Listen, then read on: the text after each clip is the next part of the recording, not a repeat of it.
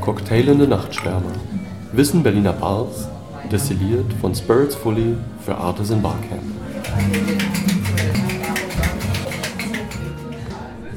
Willkommen bei Cocktailende Nachtschwärmer.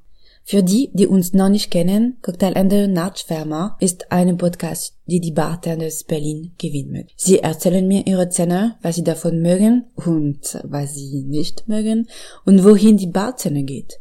Welche Bartenders fragt ihr euch? Ganz einfach. Die innovativ Bartenders, die nach neuen, besten Zutaten und neuen Wege suchen. Die kreativ Bartenders, die für ihre Gäste sensorische Erfahrungen erschaffen. Aber genug gesprochen, jetzt geht es los. So, hallo Tuan, kannst du Hallo. uns äh, ein bisschen sagen, wer du bist, wie du heißt, wo wir jetzt sind? Mein Name ist Tuan Eng Nguyen. Ich bin vietnamesisch. Ich arbeite hier als Barchef in der Wagner Cocktail Bistro. Also eine Hybridform zwischen Restaurant, Bar und Weinbar. Und ist das dein erster Bar? Das ist sozusagen mein erstes Barprojekt. Davor habe ich aber schon in anderen Bars gearbeitet, nur als Angestellter. Als allererste Stelle war Beckett's Kopf in Papua 64, Prenzlauer Berg. Äh, dort als Aushilfe. Dann äh, auch als mixende Aushilfe in der Bar Green Door in Schöneberg. Und etwas länger tätig in der Bar Tier Okay. in der Weserstraße. Genau. Und wie bist du am Anfang zum Beckenkopf gekommen? Das ist äh, ziemlich, Sag ziemlich skurril eigentlich Ja. sogar. Ein Freund von mir, der Daniel Scher, der damals mich zu Hause besucht hat und gesehen hat, wie ich einen Drink äh, gemacht habe, nur eigentlich aus Hobbygründen. Und äh, der hat damals in Beckett's Kopf gearbeitet Okay. und hat mich dann direkt danach in Beckett's Kopf vorgestellt, weil Okay. anscheinend der Drink dann doch nicht so schlecht war. Ja, Also ein spezieller Ort, um an, anzufangen. ja genau. Das, Das war ist gleich. irgendwelche Cocktailbar, wie man hier gegenüber der Straße Genau. hat. Wir sind jetzt in einer, einer Bar, die Mhm. auch ein Restaurant ist. So das ist ganz spezielle Ort. So wie Mhm. ist es in der Idee gekommen, dass äh, die Bar so einen Prominenzplatz hat?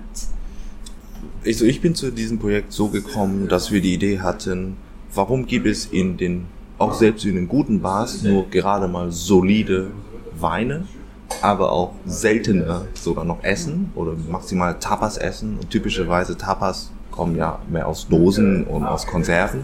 Daher dachten wir, warum nicht gutes und gut zusammengestelltes Essen ja, in Komposition und auf der anderen Seite gut kuratierte Weine und dann halt handcrafted Cocktails dazu. Ja. Und Mhm. das heißt, wie, wie arbeitest du? Arbeitest du auch mit dem Chef, damit das immer zusammenpasst? Absolut. Ja, genau. Also ich arbeite nicht nur mit dem Chef, sondern auch sogar Okay. mit dem Sommelier. Ich muss mich jetzt dazu zum Beispiel auch in der Zwischenzeit viel, viel mehr über Weine kundig machen, Mhm. um den Gästen das noch empfehlen zu können. Dementsprechend habe ich auch eine ganz andere Herangehensweise, wie Ja. ich auch, auch Drinks jetzt mittlerweile schmecke.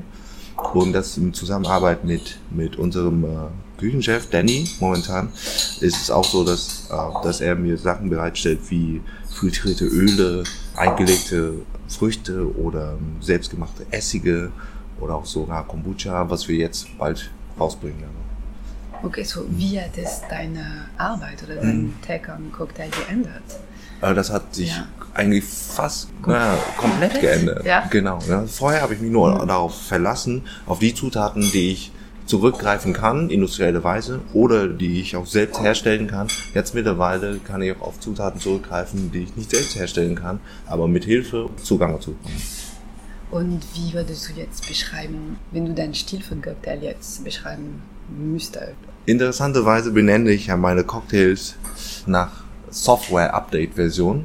Ja, wie zum Beispiel Okay. mein mo- momentaner Negroni ist Negroni 2.5. Okay. Äh, dementsprechend nenne ich das Torans Cocktail 2.0. Okay. das heißt aber also andere Adjektiv, nicht nur zählen. Als Adjektiv, es ist immer noch handgemachtes, es ist immer noch sehr präzise. Ich sage es einfach geschmacklich neu entdeckend. Und wie wird es so zwischen die Tuan 1.0 Mhm. und äh, Tuan 2.0? Mhm. Ist der ein Chef von kulinarische äh, Erfahrungen gekommen. Mhm. Das heißt, wenn du einen Cocktail vorbereitet, worauf passt du auf? Das genau. Das ist sehr interessant, Ja. diese Frage, denn da hängen viele Sachen zusammen oder viele Faktoren zusammen. Einerseits gehe ich auf die Suche und probiere neue Geschmäcker Mhm. aus um die umsetzen zu können. Natürlich bei sowas wie Craft Spirit Festival ist natürlich super interessant, weil man da hingehen kann, dann halt die ganzen neuen Produkte probieren kann, Kräuter bis zu Destillaten und so, Mhm. und die dann umsetzen kann. Auf der anderen Seite äh, probiere ich auch viele Sachen von der Küche, weil die sehr saisonal arbeiten. Ja. Und dementsprechend weiß ich auch zum Beispiel, welche Früchte, Kräuter, äh, Gewürze auch in der Saison sozusagen ein bisschen sind. Außerdem muss ich auch Feldrecherche betreiben. Das heißt, man muss auch in der Umgebung rumlaufen, um zu spüren, wie die Leute trinken. Als ich früher zum Beispiel in Neukölln viel gearbeitet habe, da merkte ich, dass die Leute sehr stark auf die saure Richtung gehen. Okay. Ne? Bin ich zum Beispiel in die Schöneberg-Richtung gewesen, da war es noch ein bisschen veraltet in die Tiki-Richtung, also Okay. viel mit Saft. Man Okay, kann sich so die, die interessant. Ich 60er, hatte- 70er vorstellen. Ich hatte Äh, nie Berlin so gedacht. ja, das ist total interessant. Geschmack, Geografie in Ja, ja, ja.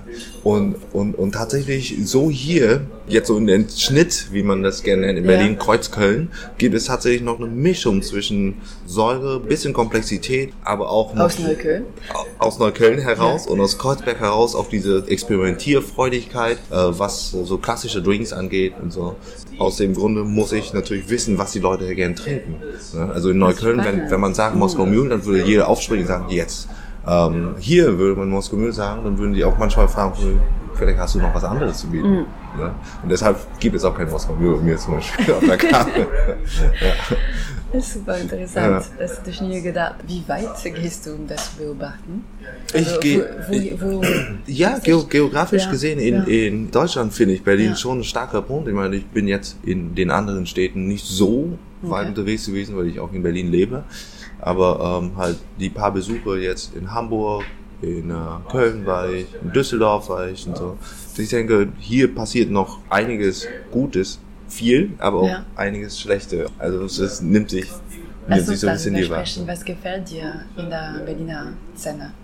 In der Berliner Szene, was mir besonders gefällt, ist die Diversität. Das heißt, auf der einen Seite gibt es sehr, sehr facettenreiche Bars, die, ich sage jetzt mal, verschiedene Stile versuchen zu bringen, was typischerweise ist eigentlich für eine urbanisierte Gegend, weil je mehr Bars es gibt, desto mehr wollen die Bars sich distinguieren von den Ja. anderen Bars. Ich will so sein, ich will so sein. Und auf der anderen Seite natürlich durch die Messen und so, dass man halt Zugang hat zu Spirituosen neue und, und neue. Produkte und so. Ist man eher zum Beispiel in Richtung im Süden äh, Deutschlands, hat man natürlich auch den Zugang dazu. Dafür müsste man aber meistens die Destillerien oder die Master Distillers selbst kennen oder die Weinmacher selbst kennen, Okay. um dorthin zu fahren. Hier gibt es halt die Möglichkeit, dass man auf eine Messe sozusagen fast alles auf einmal Mhm. mal ein bisschen den groben Überblick gesehen hat. Und dann kann man sich selbst eben noch entscheiden, noch dahin zu fahren. Also das ist Ja. die Stärke von Berlin. Von Berlin. Ja. Und du hast gesagt, es, ist, okay, es gibt halt große Städte, dann also Mhm. ja natürlich mehr Bar, die sich voneinander unterscheiden. Mhm. Aber denkst du, dass die Kundschaft das auch merkt? Ich glaube schon. Ja. Ich glaube schon, ja, ja. Also jedes Mal, wenn ich Besuche aus anderen Städten be- mitbekomme, merke ich auch die, die Art der Überraschung, wenn wir etwas hinstellen, was Neuartiges für sie, obwohl sie eigentlich aus der Gegend kommen, wo, woher das Ja. kommt. Ne? Ähm, ich glaube schon, dass es sehr, sehr überraschend, positiv überraschend wirkt auf die Gäste, die hierher kommen. Ja, Du willst auch eine schöne Zeit oder hier willst du auch essen oder du willst mit jemandem besonders sprechen oder du Ja. hast einfach andere Agenda, als nur einfach zu trinken. Weil hier, was du machst, ist manchmal sehr experimentell. Das ist, wie Mhm. du sagst, nicht ein normale Muskelmule oder Ja, ja. wie man überall kriegen kann. Also sind die Leute offen, Neues zu probieren? ein bisschen böse gesagt, ja, ist die deutsche Mentalität bisschen auch biedermeierisch. Das heißt, man bleibt sehr gern auf seinem eigenen Hocker sitzen. Das ist auch sehr typisch zu sagen von mir, das ist mein eigener Tanzbereich, das ist dein Ja. Tanzbereich, das ist mein Teller, das ist dein Teller. Mhm. Und wenn man sich sehr auf seine Gewohnheiten bezogen hat, dann wird es schwierig sein, die sozusagen für etwas Neues zu begeistern. Aber bei dem Ansatz finde ich dann eher falsch, wenn man als Barmann dann halt nur da steht und von den Leuten quasi Neugier erwartet. Man muss auch bei denen sozusagen Neugier erwecken. Ja. Weißt du? Also ich habe tatsächlich systematisch hier angefangen mit einer Karte, wo jeder die Namen wiedererkennt von den Drinks und Okay. langsam ändere ich die Namen von den Drinks so weit, dass jetzt fast alle Drinks auf der Karte eigentlich nur Eigenkreation Anders. sind und so. Okay. Ja, das heißt, ich leite die Leute bei der Hand, bis sie dann selbst darauf kommen, hey, warum probiere ich nicht das? Also das ist auch Teil für dich, like Genau, Bartender es ist, genau, es ist ein. Teil der, Ja. der Aufgabe, wenn man das Barhandwerk ein bisschen ernsthafter betreiben möchte. Ja. Und dann zu dem Eindruck zum Beispiel, dass die, die Kundschaft hier ein bisschen mehr Richtung auch Cocktail geht, Ja. auch Wein ist. Am Anfang, am merkst du, Anfang ja. war das unglaublich schwierig, Mhm. weil wir so hybrid sind und natürlich zittern unsere Hände beim Warten, falls die Gäste überhaupt reinkommen, falls sie überhaupt das, sich darauf einlassen wollen. Und jetzt mittlerweile fängt tatsächlich Punkt 19 Uhr, wenn die ersten Gäste reinkommen, tatsächlich schon mit Drinks an, weil Okay. sie langsam sich dann gewohnt haben. Und genau, dass es zusammen jetzt genau, möglich ist. genau. Nicht so ein getrennter Ort sein Ja. soll. Wie ich, wie ich das vorhin gemeint habe. Ne? Ja. Am Anfang mit der Karte, eine einfache Karte mit einfachen Mhm. Namen, mit einem Old Fashioned, mit einem Manhattan und mit einem Martini. Ach, das kenne ich, das kenne ich Ja. aus dem Film, das und das. Ja. Und langsam halt mit Schritt für Schritt, bis die Karte jetzt rein eigentlich von mir Mhm. nur aus Eigenkreation besteht, sind die Leute tatsächlich dazu quasi motivierbar genug, um, um sich darauf einzulassen. Das war unser erster Teil mit Juan. In Teil 2 wird er uns erzählen, was ihm in der Berliner Szene fehlt.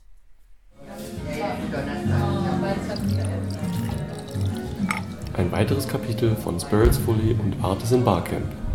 Bis bald.